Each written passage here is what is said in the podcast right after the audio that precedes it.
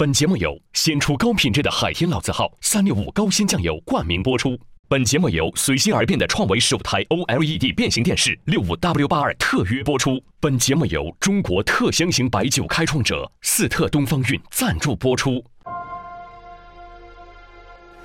第一季圆桌派，聊第个痛快。二季圆桌派，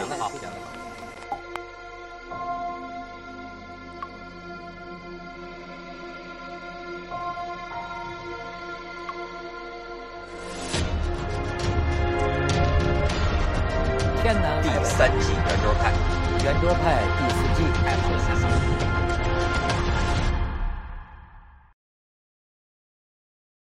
本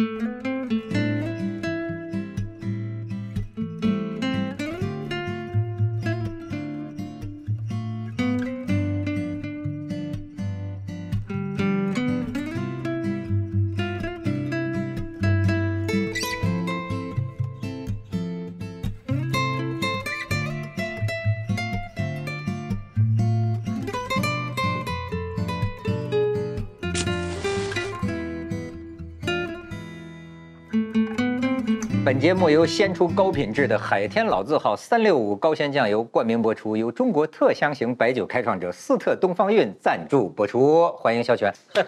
哇，哎，即便有还不认识肖老师的人，我只要给你看看照片，这是这是谁啊？是吧？嗯，小豆，这是谁啊？小豆窦唯，这是谁啊？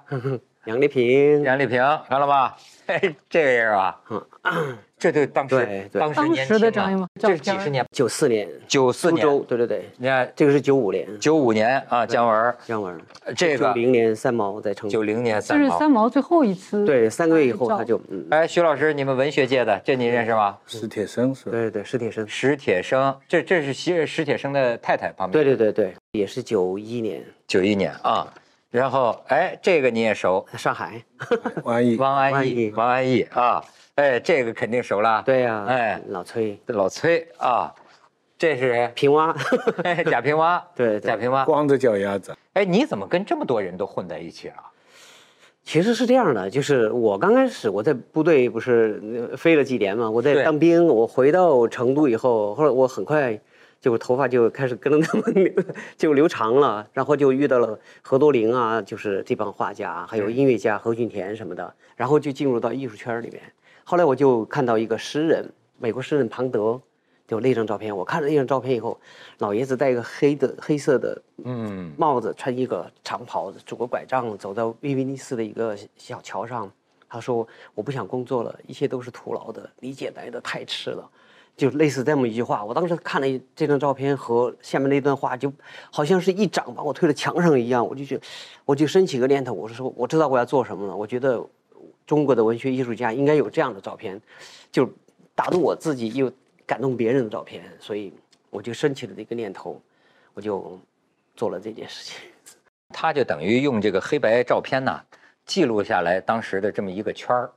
这一圈人有一个照片，你应该给大家看看，呃，可以看看他当年，瞧瞧，这张照片的这个标题可以叫“岁月是把杀猪刀”。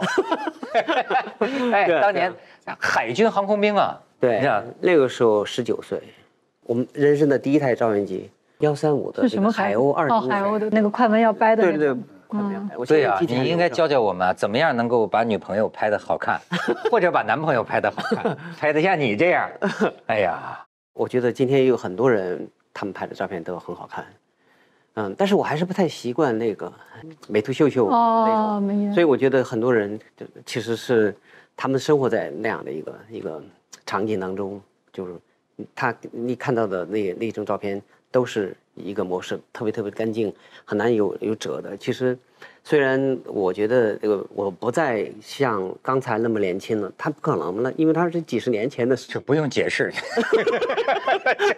你没有不用，你没有对不起大家，可以，好吗？还是很帅，还是你说呢？义军从从女嘉宾的角度来说，非常好啊，那张照片就是你你你你像电影演员一样的他。的意思说现在好不哦好？哦哦，你还在夸照片，不是对对对对，你看你这个就是伤害人家不，。我关心的就是，因为因为其实就是肖老师刚才意思就是说，现在的人用这个用滤镜拍出来的照片是容貌，其实你关心的是精神状态的那个东西。哟，怎么概括的这么好？对，跟肖老师私下有交流。从这个八九十年代到今天，你有没有意识到摄影这种行为已经出现了太大的这个变化？当然你比如那个时候，这个你就说什么幺三五啊，我们那个弄一个胶卷儿很不容易，那真的得一张是一张。嗯，对，最后偷到三十六、三十七就非常开心了。对对，有的时候还使劲转对转半圈还能转出一张稍微多一点哎，对吧？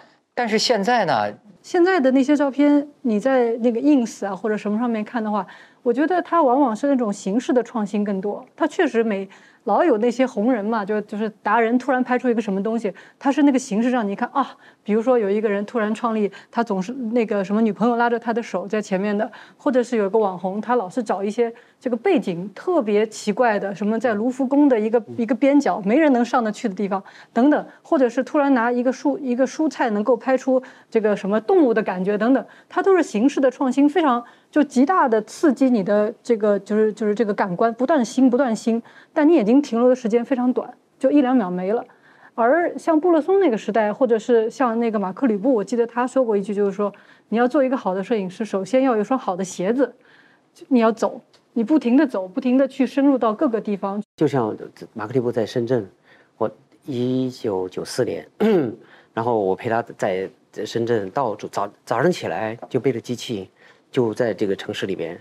那个时候正好是你想九四年嘛，刚刚是，嗯，这个中国改革开放就是最开始发力的那那个阶段。邓小平南巡以后，对对对，就是就是那个那个时候，所以就 可以到处看到这个城市，深圳这个城市欣欣向荣，很多地方都是还在还是还是黄土。有一次我跟他说，我说，哎，我们到了那个就是深圳这个大剧院那个地方，他去见个朋友，我说我可以把呃呃，我就说可以把机器放下来，嗯，歇一会儿。他说不需要。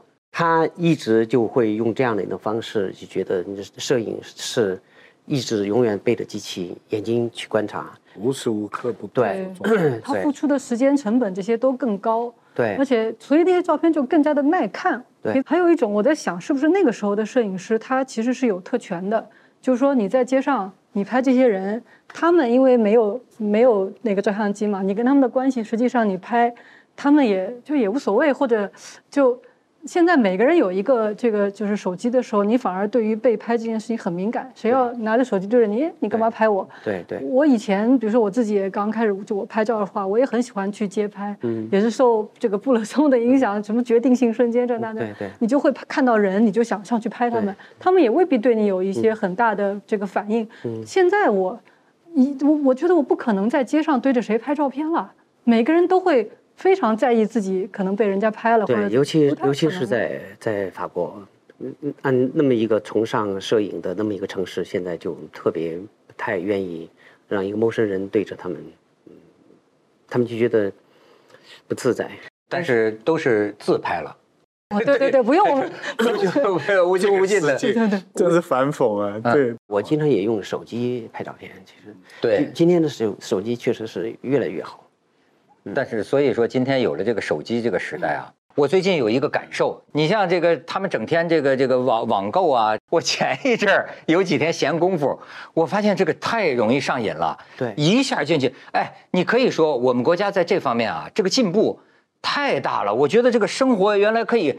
这么样的方便，当然有些人说这个，比如说这个这个网购也碰到假货，碰到什么呢？可能我是比较幸运，运气比较好。但是我觉得，哎呦，这个服务以前没享受过这么方便，七天无理由退换，八个小时之后就到你门口了。呃，当然可能邮费你得掏，啪就拿回去了。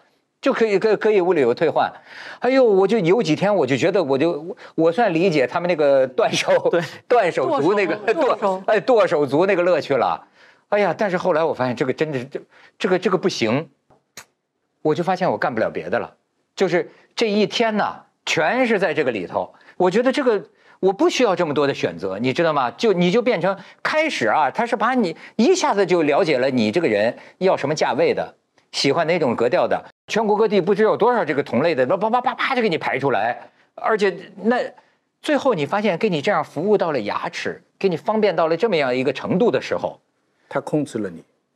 对，这个想起来啊，是不是还得简单点儿？是那天我拍这个金鱼的当当天，我也是在这个就是大棚里面的海里面游泳，那个时候我有很深切的感受。其实你躺在这个海里面，你你身体所拥有的就是你的就是眼眼眼睛儿眼睛和那个帽子游泳帽，然后一个游泳裤，你什么都没有。然后但是你在海里面，那时候觉你觉得其实那一那一刹那你什么都不需要，嗯，就是你和你在一起。你你只那个肉身和那个灵魂在一起，和天地在一起，和海在一起，和你想象当中的这些鱼类在一起。但是你上了岸以后，你打开手机，很方便的，就吃的、用的，什什么东西，你看了以后，它会勾起你的欲望。就是当你方 便利了以后，你周围你周你生活周围可能堆满了你原来并不需要的东西，因为你的欲望被满足的太快了。我前一段就我有朋友跟我说，现在很流行一种这个方式，他说叫做那个一年不买计划之类的哈，嗯，他就不买，对对，就是他一年就是他就什么也不买，就是我就就是我不花钱，就除了我要吃要喝的这个最必要的这些东西，那我都不买。那么我怎么过日子呢？比如说我忽然发现我需要一个东西，我没有，那怎么办呢？不要买，是在你已经有的东西里面去想办法，你要激发自己的创意，我要想办法，我怎么去弄到这个东西。所以他们所谓的这个。简就是极简的，就是这个生活，它不是简单，不是单纯的简单，对，它是极致。哎，你要你要极致，把所有的东西、所有的资源用到了极致。嗯，这个它是他们所谓的极，就是极。我小时候，我哥哥就跟我说过，当你要买一个东西的时候，再三想一想，可不可以不买？可以不买的就不要买。那你现 在那是没钱。当时就，哎，这个哲学我印象非常深。当然，我现在就很有犯罪感了。我现在不是这样想的了，对不对？这个是极简主义，简。哎，你说的这个简和简还不同，但是我现在是觉得啊，你觉不觉得哪怕是在家里，也太忙了？我可以同时在开会，在这个这个剪片子，然后呢，我还在这个这个网购，还在挑肥拣瘦。你知道吗？哎呦，这个你到后来我就发现我们家这门铃啊，叮咚叮咚叮咚。我说我们祖国商业太繁荣了，这个这家快的琳琅满目。我现在就觉得，就是今天你你一个人一天你能干的事儿比二十年前的人多太多了。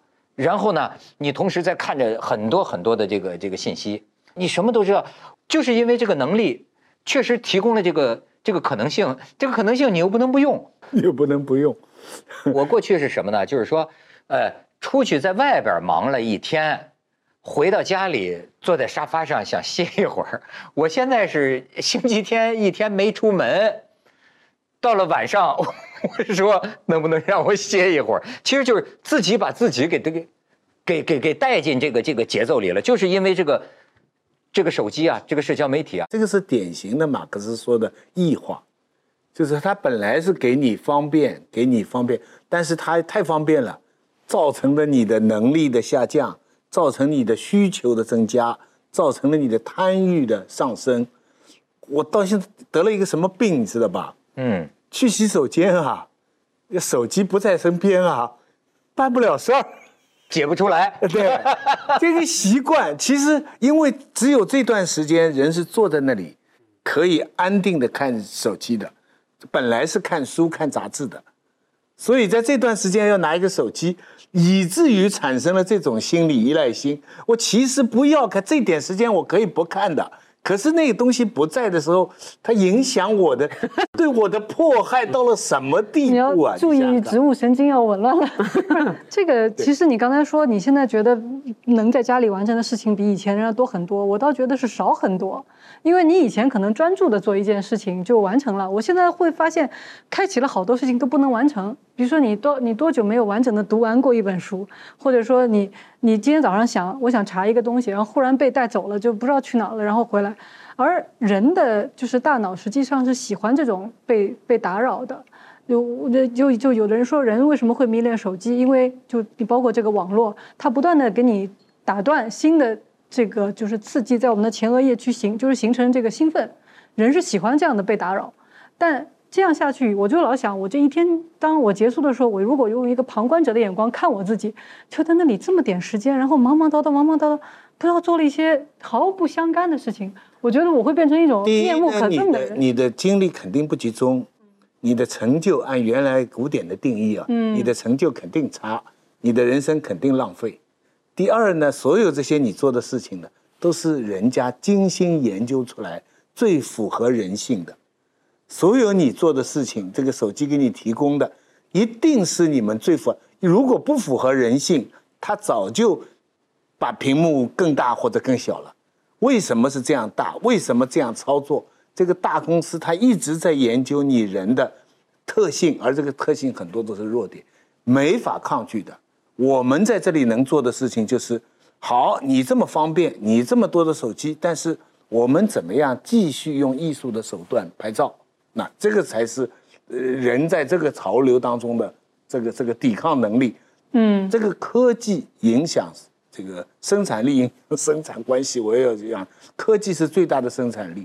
它一推出来，这个事情只要全世界这样流行，你你 顺顺它者，呃，怎么来说啊？顺之者昌，对那个逆逆逆之者亡啊，。你当然个别的人，你可以说我不用手机，但那都不是常态，对不对？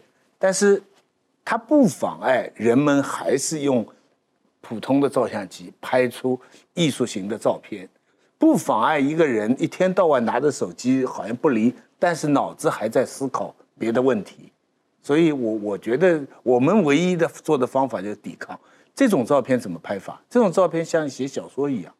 他拍一个人的一张照片，一瞬间，其实要拍出他的人设，或者说拍出他的典型性格。换句话说，要知道这个人，知道贾平凹是一个什么样的人。所以我刚才我刚才你在讲的时候，我这个提问就是说，摄影大师，要是他不认识这些人，他怎么来捕捉，凭直觉来捕捉一个人的瞬间？假如说史铁生哈，他坐这个轮椅上，但是我觉得史铁生恰恰是一个内心非常强大的那么一个那么一个男人。其实他是身体很不方便，但是他内心很需要。他他让我给他找几张照片，比如说刘易刘易斯跑步的那个，还有卡拉扬，还有爱因斯坦什么的。其实我觉得他内心、他的眼睛、他的胸怀其实是很很很很开的，但是呢，我觉得这些东西都能够呈现在他的表情上、脸上、身体是不太方便的身体上。如果一个敏感的摄影师的话，他哪怕静静的坐在这儿看他几秒钟，也许他能够接受到这样的一种信息的传递。其实他有个办法，就是当年为什么能够拍出这些照片呢？他就是跟他们交朋友，知人论对事，哎，长时间的就跟你在一起了。对，其实我拍这王安忆的那张照片，我就陪他去买菜，在静安寺，他他这个我跟他去买菜，哎，刚进门见到他，然后他就说：“小泉，你你不要去骗那些小女孩和你结婚，什么？你不要去骗那些小女孩和你结婚。”他居然为什么这么说呢？他就觉得已经看到他有骗的动向。不，就类似于，就他没有把你当成一个，呃，嗯，就是你是一个记者，你是一个到这儿来，他要摆姿势给你拍照片的那么一个人。你看我跟张艺谋拍《摇摇摇老外婆桥》，朝夕相处半年，这张照片混半年，对呀、真是能混的。哎，多和少，有的时候你为了拍到一张照片，你可能要等，等很久啊。极简实际上是极复杂，对，你真正能够出来一个，嗯，少即多，就乔布斯，他他的他信他的信条，因为他是学的禅宗嘛，他在、嗯。他在他家里面坐着打，就他他觉得那个沙发长得不好看，他就没要，他坐在一个垫子上，然后那个地板上放了一个台灯，我有他这张照片，他就他就信奉少即是多，我在想哎为什么？真的是可能是不是因为那个少代表了某种准确？对，就你找到了那个东西，嗯，它最本质的那个东西就不需要其他的了。就比如说，你像你你看这个姜文吧，对这张照片，这个照片啊，你看他的这个样子，然后我能想象现在他在杂志封面上的照片也见过啊。对但是这个照片我觉得就是好像没有任何的伪装，对，没有任何过多的东西。那个时候他刚刚拍完他的处女作，就是《阳光灿烂的日子》，在他工作室的楼顶上，这张照片。我们老话说这个要淡，但是要浓厚之淡。嗯嗯啊，要朴，但是要这个这个这句话的怎么说？就是意思是很繁复以后的朴素，那这样的才才是艺术品。这个阿成啊，很多时候他讲一个东西啊，哎，你把一个东西讲得很高深，这是一种本事，对吧？但是你把很高深的东西啊讲的很讲的一听让你眼前一亮，这更是本事。你看，他就讲，我们都往往没有想到一个问题，就是像极简嘛，就是包包豪斯，很多人都是包豪斯的这个信徒了，是吧？就觉得这是功能直的这个这个线条，他就说呢，其实他给你一个新的维度去考虑这个问题，就是工业革命之后，但实际上呢是便宜。你觉得开始你追求，咱们觉得这个极简是好像非常高的，但是你要看到它这个背景，你比如说他提到当年这个第一次那个世界大战，德国是战败国，战败国那赔呀、对赔的就很惨。首先这经济上你就是呃就穷嘛，呃，然后再有一个呢，这个极简的这个线条意味着什么呢？工业型材，那个时候有了第一次这个工业革命，蒸汽机。所谓蒸汽机的发明，就是咔一下，一一一下压出一个东西来，这个东西可以生生产一千件。有些风格上面很多雕饰啊，很多什么像什么巴洛克风格、洛可可风格，你想一个那个建筑，成本、对造价，那可是不可想象的，对吗？第一次工业革命之后，它有很多这个原因，本身就造成了一个，呃，比如说一个楼，你像它那样的方方正正的一个叫做什么呢？正方形万岁嘛，嗯，那一个那样的形状，我们现在研究起来，老是觉得这个东西深刻呀，这个东西什么？当然有啊，但是从另一方面来说呢，就是一切也是很自然的这个这个演变。你看，它就出现了这么一种美学，这种美学本身就意味着可以大量复制，哎，可以这个就是工业型材啊，依次成型。你像这个建筑，咱们就说的咔，这就构成，哎，所以你看它这个极简也可能背后，哎，它有这么一个因素。可能就经历过极复杂的过程，就像我们现在一样，这个出现了这些极其容易这个满足的东西以后，大家开始回到说，哎，能不能有另外的这个生活方式？哎，真的，肖老师，你觉得现在，比如说你的这个生活状态，或者你你你你观察的你的摄影对象生活状态和八十年代、九十年代时候这个生活状态有真的不一样。嗯真的你刚才说的就是一个忙字。刚才讲到那个手机朋友圈里面，我可以十天不看朋友圈，但是后来我就觉得我人挺不厚道的。为什么呢？就是我发一个朋友圈，有这么多人来看啊、评论啊什么的，但是我又不看人家的，所以我觉得，如果你要天天看的话，你你真的没有那么多时间。凡尔赛啊，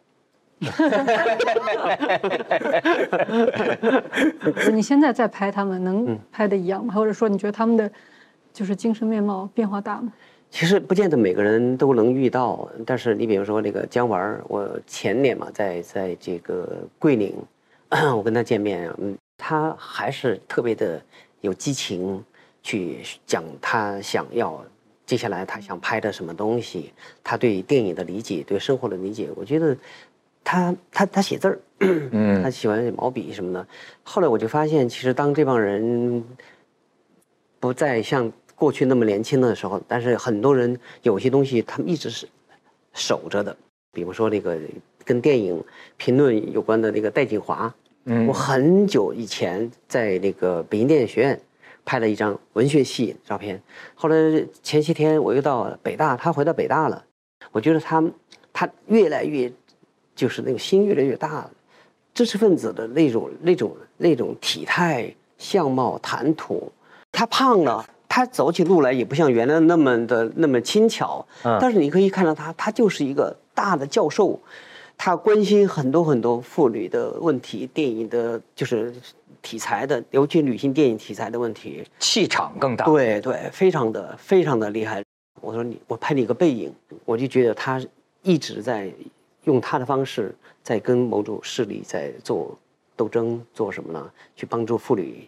电影里面的那些哎呀梳理，我我现在觉得啊，这个心理啊要有本根，要有根，就是说，你看有些人气场很强，能量啊，这个要有序性。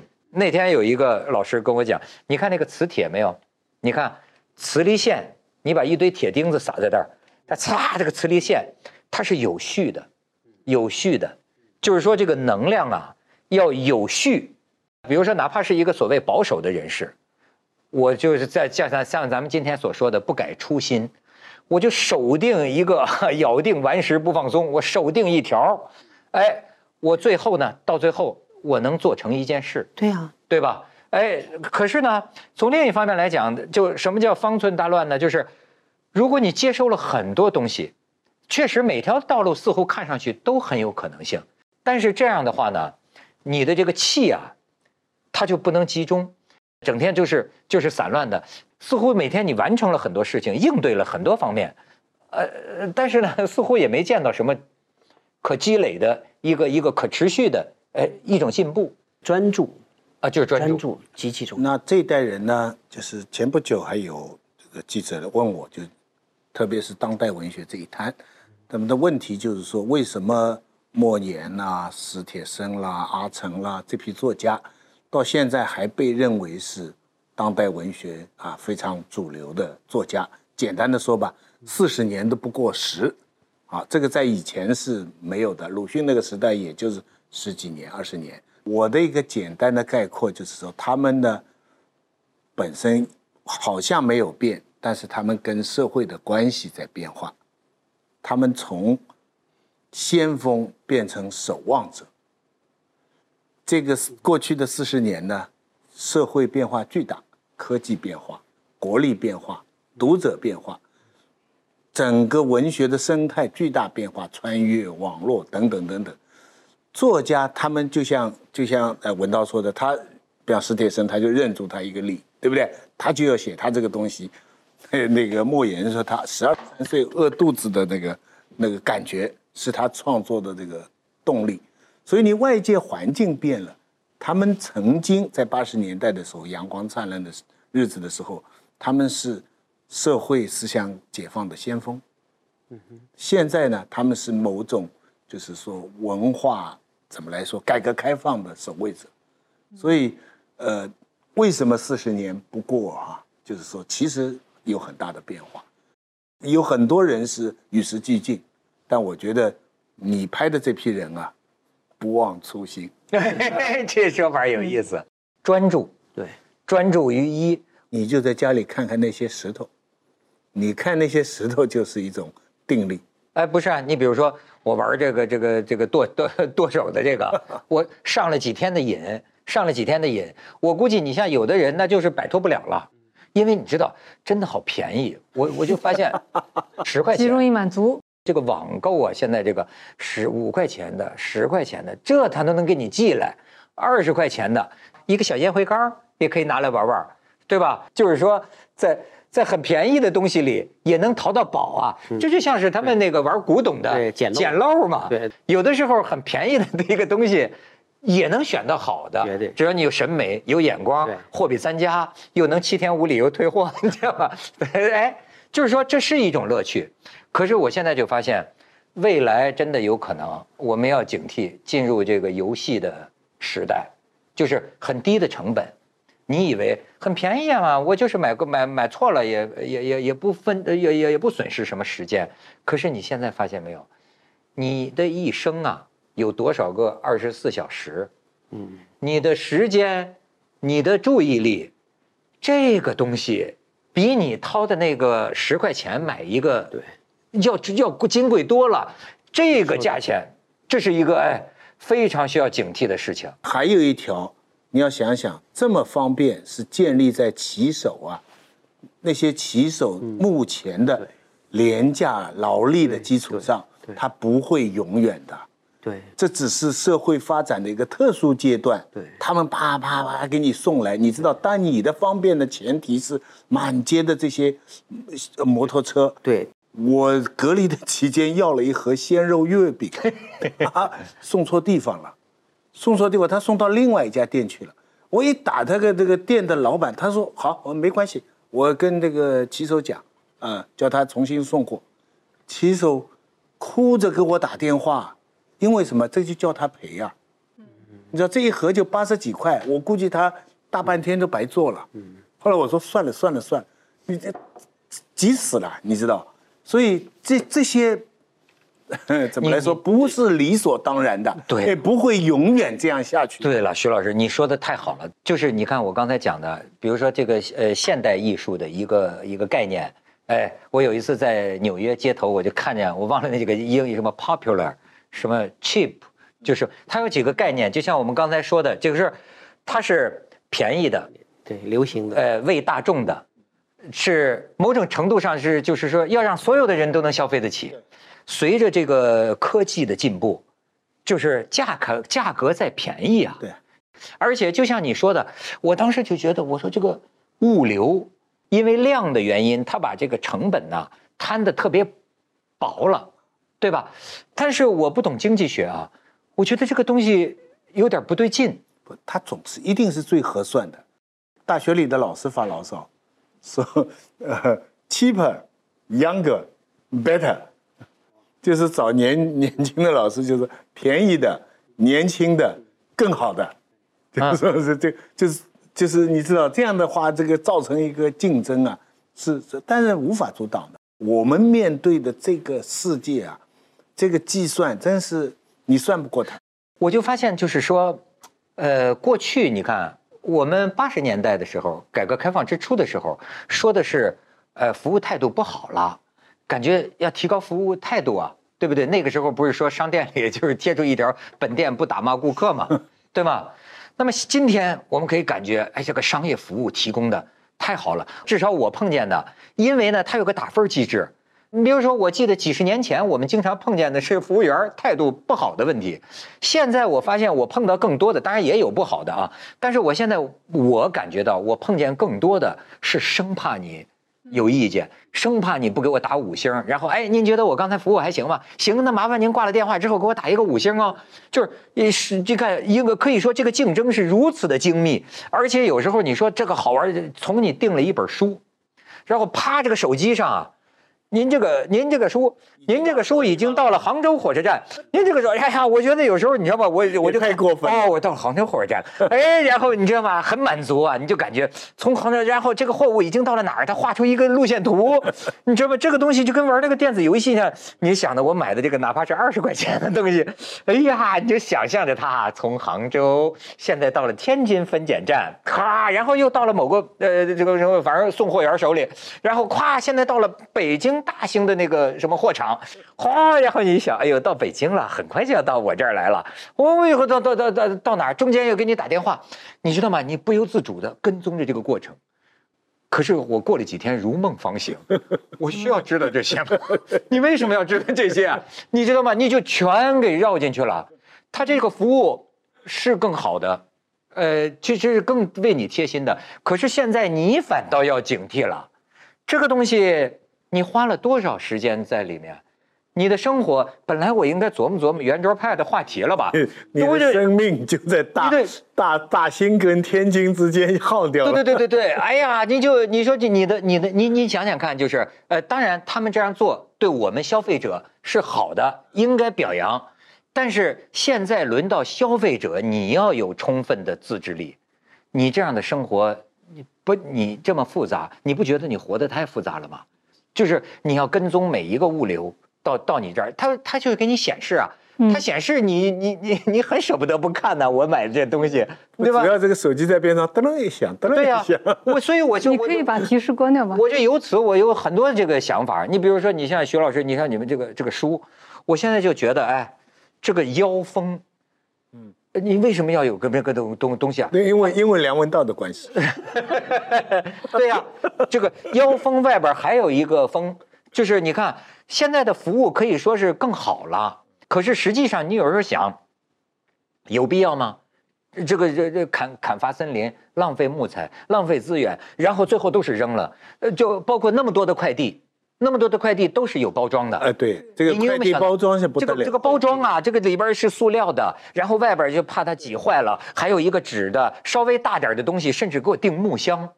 我一天收到，你可以你要咚咚咚咚咚半天，一个几毛钱的不是一个几块钱的东西，也也也是一个包装，全扔垃圾桶里。那么对，我觉得运输业应该提倡极简。对，我现在有点怀疑，就是说是不是这是可持续的？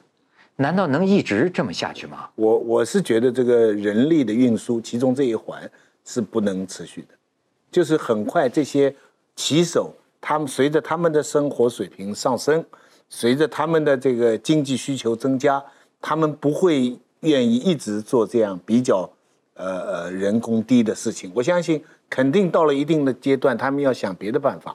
那也许机器人代替了，噔噔噔噔噔到你门口。这个信就是这个信息论里面就有一句话说说，信息的表达不能够超过信息本身，就是你如果把它转化成，如果我们的我们的生命、我们的时间就是这个信息的这个集合的话，比如你定一个二十块钱的东西，那么你但你50块花的对你花的表达、你的时间、你对他的关注、他的包装，所有这些，其实叫他信息的表达嘛，超过了你这个信息本身，对，其实是这样子的。就像现就像在现在这个媒体，呃，嗯比他提供的信息还多了，媒体这个渠道比他提供的实在的东西还多。煞费苦心。你一打开每天的那个新闻，都是十万个为什么，某种 某什么人跳楼自杀了，什么什么，全跟猜猜题目一样的，就是把我们看说好听一点呢，它吸引我们的兴趣，让我们点开；说的不好听，就脑子有问题，它不能好好的讲一句恶性竞争，没办法的。我是有两个问题，我我要讲一句大数据的好话，好话就是音乐节目，那个 Spotify，它的好处呢、是什么呢？来了以后，你定了以后，它每天根据你之前的选择，帮你重组这一天的音乐。从此，因为我以前买 CD 的时候都会有这样的问题：第一首好听的，第二首不好听的，对不对？过两首它来快的太快了，我这个心脏受不了了，所以常常有一个要要先听一遍。现在没了，因为他知道我爱听什么，而且他把这一类的音乐全集起来，从星期一到星期六，每天给你翻花样。然后你再一看，他这个配方是四十五万的人已经选择了，六十八万的人已经选，这是全世界范围里边，那说明很靠谱。所以好了，搞搞得我以现在以为天下都是我爱听的音乐了，其实大部分并不是。那 那这这是一个好处，坏处是我我不知道你们有没有这样的问题。我觉得大家拿着手机，恩格斯说的人的性格就是社会关系的总和。我们通过手机，我们的社会关系高度集中在一个平面上，对不对？你认识的上千个人都在这里，随时随地你可以通通过声音、图像沟通，天涯海角你都可以见面。可是人心并没有变得容易沟通啊！你们觉得人心容易沟通吗？肖老师觉得呢？我也觉得我肯定不是抑郁症，但是后来我就觉得我特别想就是保持我自己内心的那那一块安静的那那一个地方。但是你的亲人呢、你的朋友啊，你通过手机有没有距离更近了？我觉得有，你比方说我弟弟的孙女儿，我没孩子，他两岁多，我来给你按摩按摩，就一个童声，对，从那个电话里他妈妈跟他让他说的，然后你觉得哇，他从他从那个邯郸开车开回成都，然后他给你表达一个，我来我来帮你按摩按摩，好，类似像这样的一，他虽然很碎片，但是你听到一个小女孩两岁多，嗯会觉得还是挺温暖的。人心温暖。对对，所以但是呢，我就觉得就是大量的那样的一些资讯的话，其实你是是有权利去去回避的。我可以回应你，就是现在啊，一方面呢，你觉得你的社交啊更多了，你天天在屋里社交，但是另一方面呢，你关在自己的屋子里，你你越密切的跟人发微信，你就越孤独。这个时代啊，真的是进步，我也歌颂这个时代。你现在要让我回到八十年代、九十年代，我也不要回去，因为真的是人的能力在提升啊。你知道，现在通过这个这个社交媒体，我们可以做到以前这是想都不敢想的事情。比如，就比如说我做一个节目，随时都能开会，一个人就在就在手机上剪片子。过去我都没法想象，你你怎么可能不到剪辑房呢？现在各就各自在家里，啪啪啪几个方向上的片子，你要修改，你要什么及时完成，包括这个这个亲情，对吧？哎，你看我我我我父亲，呃，我我哥哥我弟弟，我们在不几个不同的这个地方，家里碰见了什么大事儿，咵叫视频连线，然后呢，你你所以说你让我爸呃跟我在一块儿，你在他身上你就可以看到他觉得神，他觉得神奇啊。你比如说那天我开着车，我带他去呃看病，你哎你要学会在老人的眼光上，你就你就知道这个世界进步之大。他说：“为什么那个女的老跟你说该左拐了，该右拐了？” 我说：“有导航啊，导航啊。”那女的他说那女的那女的在哪儿看着你呢？我说在天上啊。他说在天上在哪儿啊？我说卫星啊。他说那在卫星，那卫星他光看见你这一辆车啊。我说不是啊，他看见所有的车，他还觉得这个女的怎么能看见你走到哪儿了？左转右转，对不对？你可以想到，在一个八十老人的眼里，这个世界是多么多么样的神奇。未未来世界，对呀、未来世界，你呃，你比如说我，我现在跑到深圳了，但在他在北京，因为呢，他怎么吃饭呢？我得给他叫外卖啊。他说：“那你在深圳呢？”我说：“对啊、他说：“那个饭怎么就送到我北京来了呢？那不是在深圳，你还要我他糊涂了，你知道吗？”他说：“那你那就太划不来了。你在深圳给我买个盒饭，你还要坐飞机给我送到北京来吧？”我说：“不用，我在深圳我就能给你叫饭啊。”他怎么不能？他不能理解这件事情。他说：“他说啊，那就手机就行了。”我说：“是啊。”他说：“那他怎么就送到我门口了？”哎，你从这个角度，你可以看到人类进步之大。所以我说，我绝对是歌颂这个时代。对，但是另一方面，我又哪儿觉得哪儿出了点问题？有没有看到一连串的外卖单子以后胃口不好呢？什么我就是这样，就是我要叫外卖，我肚子饿，我明明肚子是饿的，可是那些哗哗哗一路过来就没胃口，这是真是问题有极大。有，有，就是跟你到饭店吃饭不一样嘛，对不对？对我父亲现在就是说怎么不饿，什么都不想吃。我整天问他你今天吃什么？咱们今天烧茄子，明天红烧肉，后天什么？我跟你讲，我通过我讲我父亲，你就明白是为什么要简化，要简单。我父亲现在活得并不快乐，他八十多岁，你你要知道，就是他每天就觉得麻烦，嗯，每天早上起来，我说你在这儿不挺好吗？他就紧锁眉头，他有什么爱好吗？麻麻烦不是，因为你知道啊，老人呐、这个呃，在失能过程当中，大脑在萎缩过程当中，我们现在能够足以应付这个世界的变化。你比如说小孩儿比我们现在更能应付，嗯，对他，是一百零八路，他们那个现在都都能应付。你中年人，你对付的你已经开始要求简单了，你中年人已经对付不了那么多路信息了。那么再大一倍，八十岁的老人，你知道吗？他会觉得，你比如说我给他弄个血糖仪，按说是更方便，过去要扎手指，嗯现在就是啪一个贴片儿，拿着这个一弄，这这这随时一弄就贴闪出你的这个血糖。有这样的机器啊？啊，对了，哎我还不可是呢，对他来说，就给我就给我急了，我不用这个。我原来扎手指的时候，我自己就能测血糖，现在你要不在家，我就根本没法，我不知道这个一摁一摁，它怕失控，怕失控。你明你明白这个意思了吗？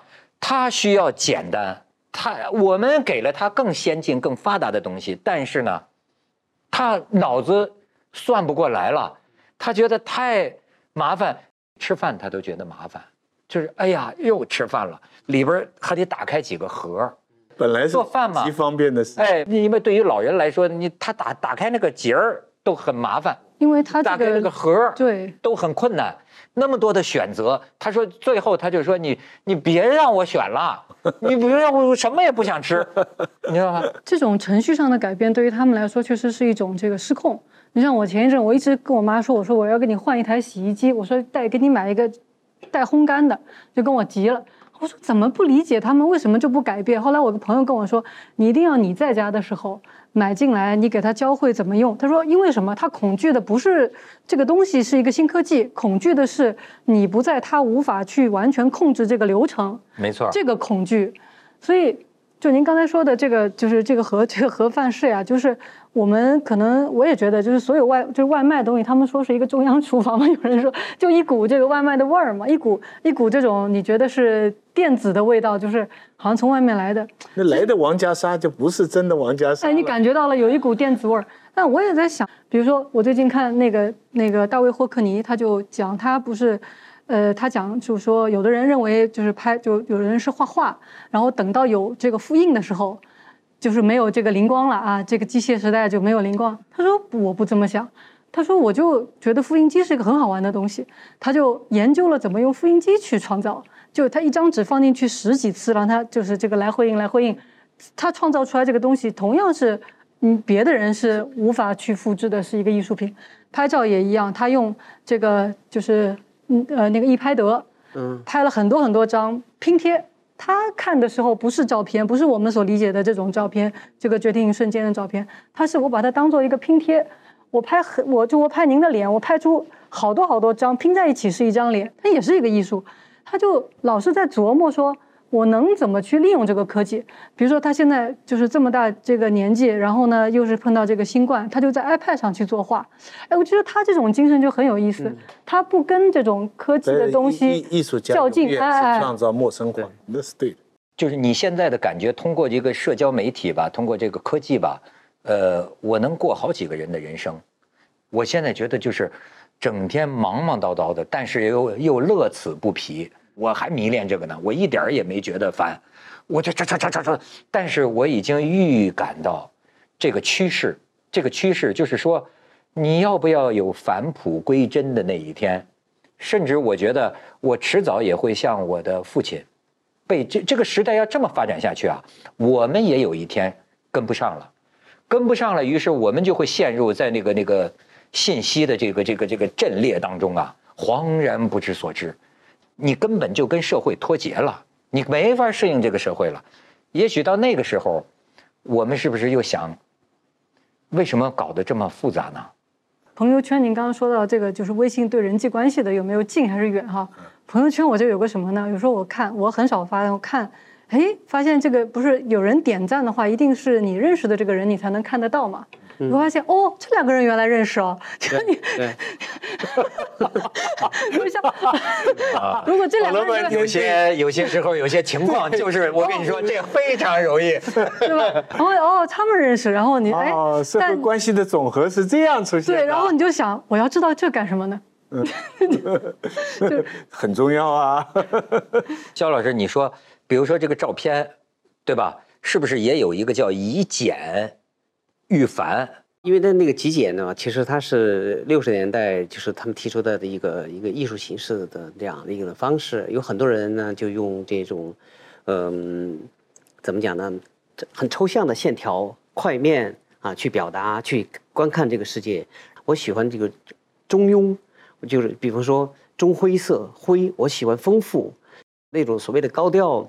就是 一小块儿，然后垂直，然后一个小人儿这样的，看起来就是非常的怎么怎么样，简单那样的。当然它不叫简单哈，但我也有，但是很少。我就觉得，嗯，我我也并没有完全追求那种繁复的复杂的东西。但是后来我就觉得中庸是比较有意思的，它不落边，好，它在中间，哎，很有意思。哎，你看你这个选择也是我的选择，我就觉得在这种情况下。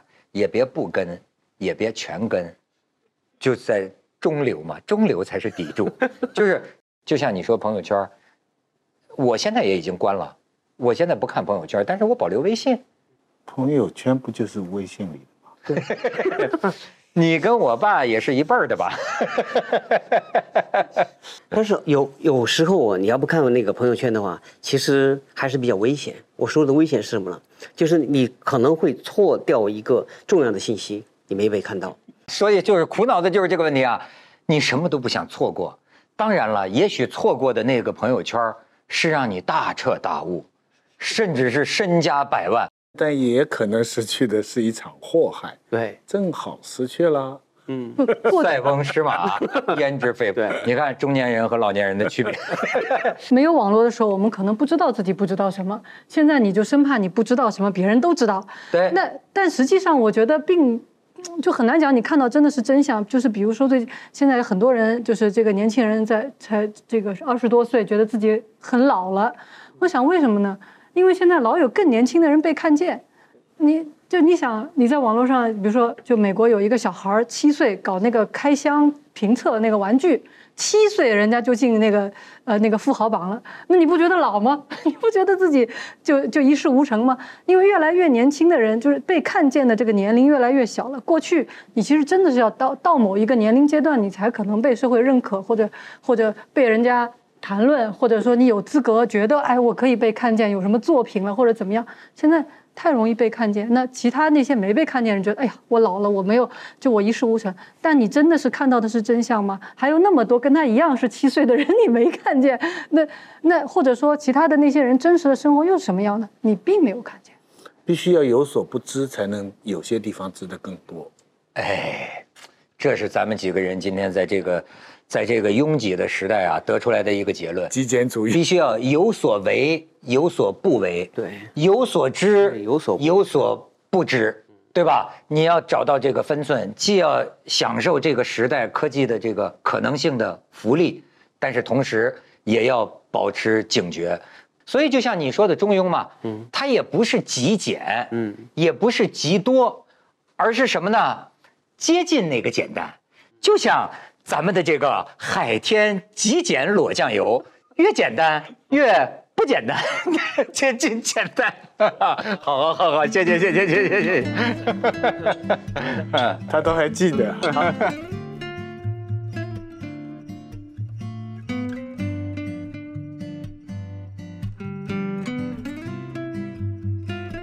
美国诗人唐德。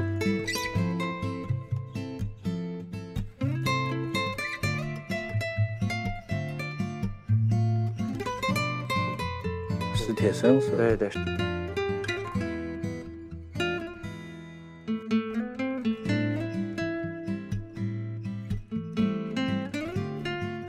异化。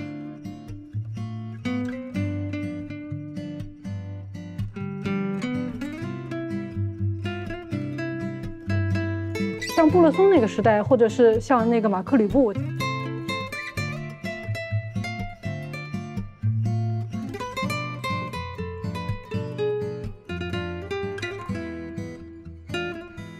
包豪斯的这个信徒了。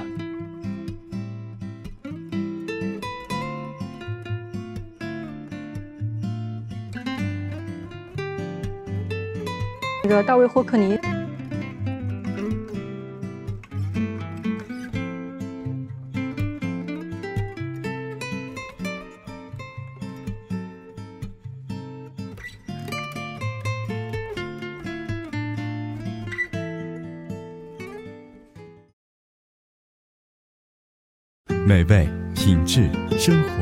海天三六五高鲜酱油。本节目由随心而变的创维十五台 OLED 变形电视六五 W 八二特约播出。本节目由中国特香型白酒开创者四特东方韵赞助播出。你的热爱正在热播。